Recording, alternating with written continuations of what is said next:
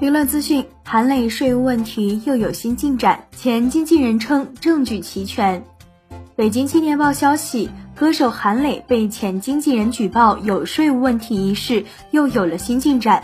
十月九日和十一日上午，前经纪人分别在国家税务总局和北京市税务局进行了第三轮韩磊涉及偷漏税的举报，并将举报内容陆续在官方微博中发出。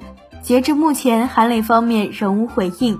据悉，在此前的九月二十八日，前经纪人所在的中视金鼎传媒有限责任公司通过官微发布关于歌手韩磊税务问题的严正声明，声称韩磊有税务问题，引发了网友的关注和热议。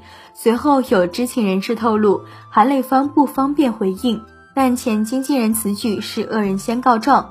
前经纪人当时则回应称，韩磊有税务问题，证据齐全。国庆节后还会继续举报两批材料，对此你怎么看？